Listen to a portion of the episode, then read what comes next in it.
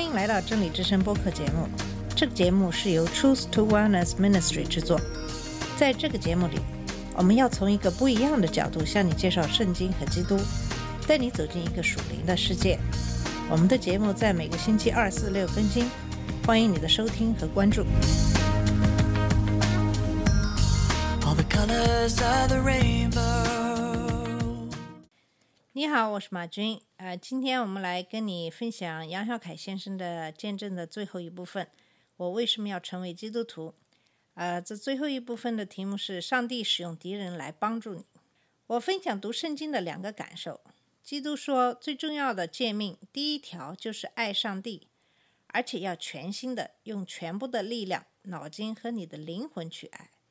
这个爱上帝不要讲别的，它实际上是一种治疗。治疗你自己。我这个人，他们说我常给人压力，这是一个不好的评价。就是说，老是急于要把事情做成，这就有点像癌症。人呐、特别是现在成功的人，有些都给人带来压力，就是在很短的时间内要达到一个目的，拼命去做，有时候不择手段。这种人就喜欢抱怨，老说你怎么这么做啊，那么做啊。虽然这是他成功的一个原因。也就是说，他对自己也可能这样，老是担心这个做不好，那个做不好，精神高度紧张，老是在想问题，然后就抱怨。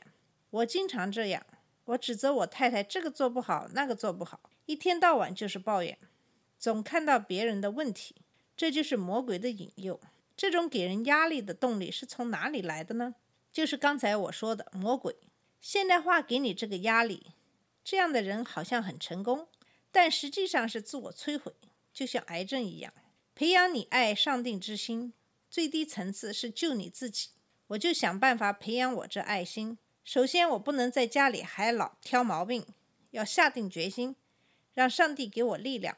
从今天起，要找太太可赞扬的地方。太太小娟的评价是：自从我信耶稣以来，我们的婚姻是最幸福的。也就是说，我们要是早信耶稣就好了。第二就是爱你的邻舍像爱自己一样，这也很难做到。这个问题跟现代社会的分工、现代化是有关的。现代化使嫉妒、仇恨成千倍的增长，因为你跟你的竞争对手只要差一点点，他就会把你的饭碗完全抢掉，所以人变得极其敏感，变得非常嫉妒。对我来说，我最敏感的是什么呢？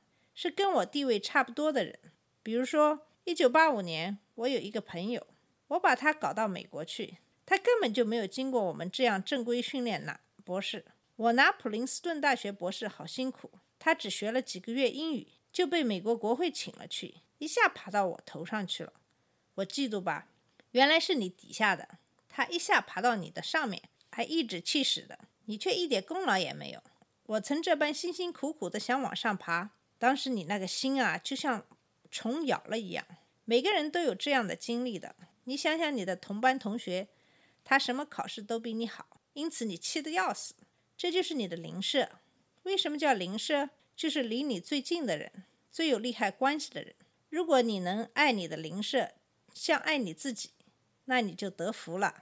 爱你的敌人，你们听见有话说：当爱你的邻舍，恨你的仇敌。只是我告诉你们，要爱你们的仇敌。为那逼迫你们的祷告，这样就可以作为你们天父的儿子，因为他叫日头照好人，也照歹人，降雨给义人，也给不义的人。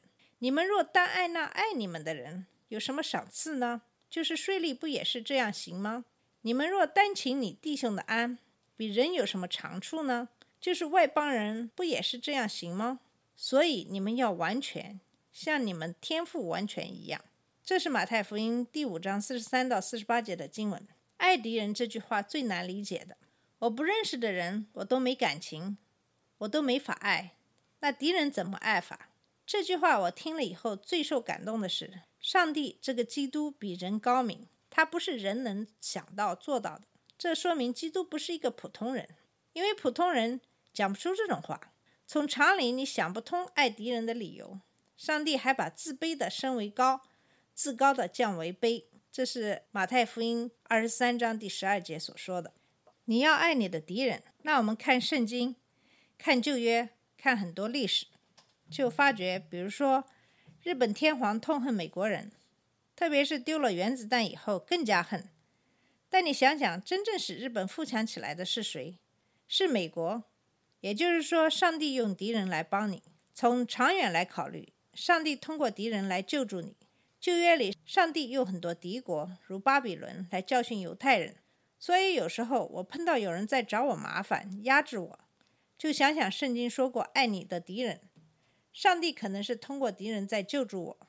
你也可以读旧约约瑟的故事，他们兄弟之间的仇恨，差点把他杀了，把他赶走了。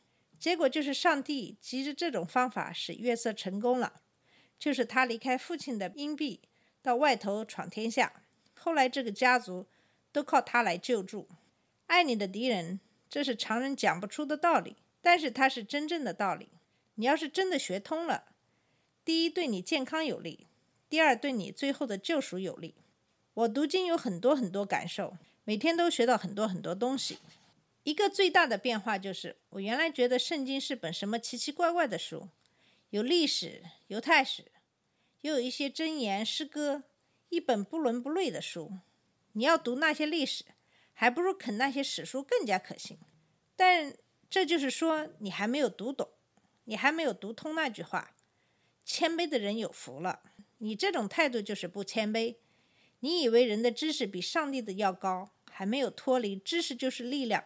现代化第一的这种人类的眼光，如果你改变了这种态度，就可以慢慢的学到好多东西，这是无价之宝，对你的生活，对你人生的真正事业是无价之宝。以上是杨小凯先生的见证，我为什么要成为基督徒的最后一部分。读完最后一部分以后，我们可以看到神真的非常眷顾他，在他生命的最后时刻，给了他很多的启示，让他认识到圣经中的精髓。神也是希望他能够在他有限的时间里荣耀神、传播福音。在他见证的最后一部分，他重点讲到了圣经中的爱和谦卑。关于爱，圣经中有一个专门的爱的章节，就是哥林多前书第十三章讲到的：“我若能说世人和天使的方言，却没有爱，我就成了鸣的锣、响的钹一样。我若有先知讲道的恩赐，也明白各样的奥秘、各样的知识。”并且有全备的信，叫我能够移山，却没有爱，我就算不得什么。我若把一切所有的分给人，又舍己身被人焚烧，却没有爱，对我仍然毫无益处。爱是恒久忍耐，又有恩慈；爱是不嫉妒，不自夸，不张狂，不做失礼的事，不求自己的益处，不轻易动怒，不计较人的过犯。不喜欢不义，只喜欢真理。爱是凡事包容，凡事相信，凡事盼望，凡事忍耐。我想，如果我们真的能够像圣经中所讲的一样去爱别人，那么这个世界上就没有纷争，就没有仇恨，没有嫉妒。因为爱是不嫉妒、不自夸、不张狂。也就是在你爱一个人的时候，你是真心的为他着想，而不是为了显摆自己有多好。为了你爱的人，你可以牺牲很多，包容很多。在我们很多人的经历中，你有没有感受到对爱的需要呢？我们在现实生活中，这样的爱是很少见到的。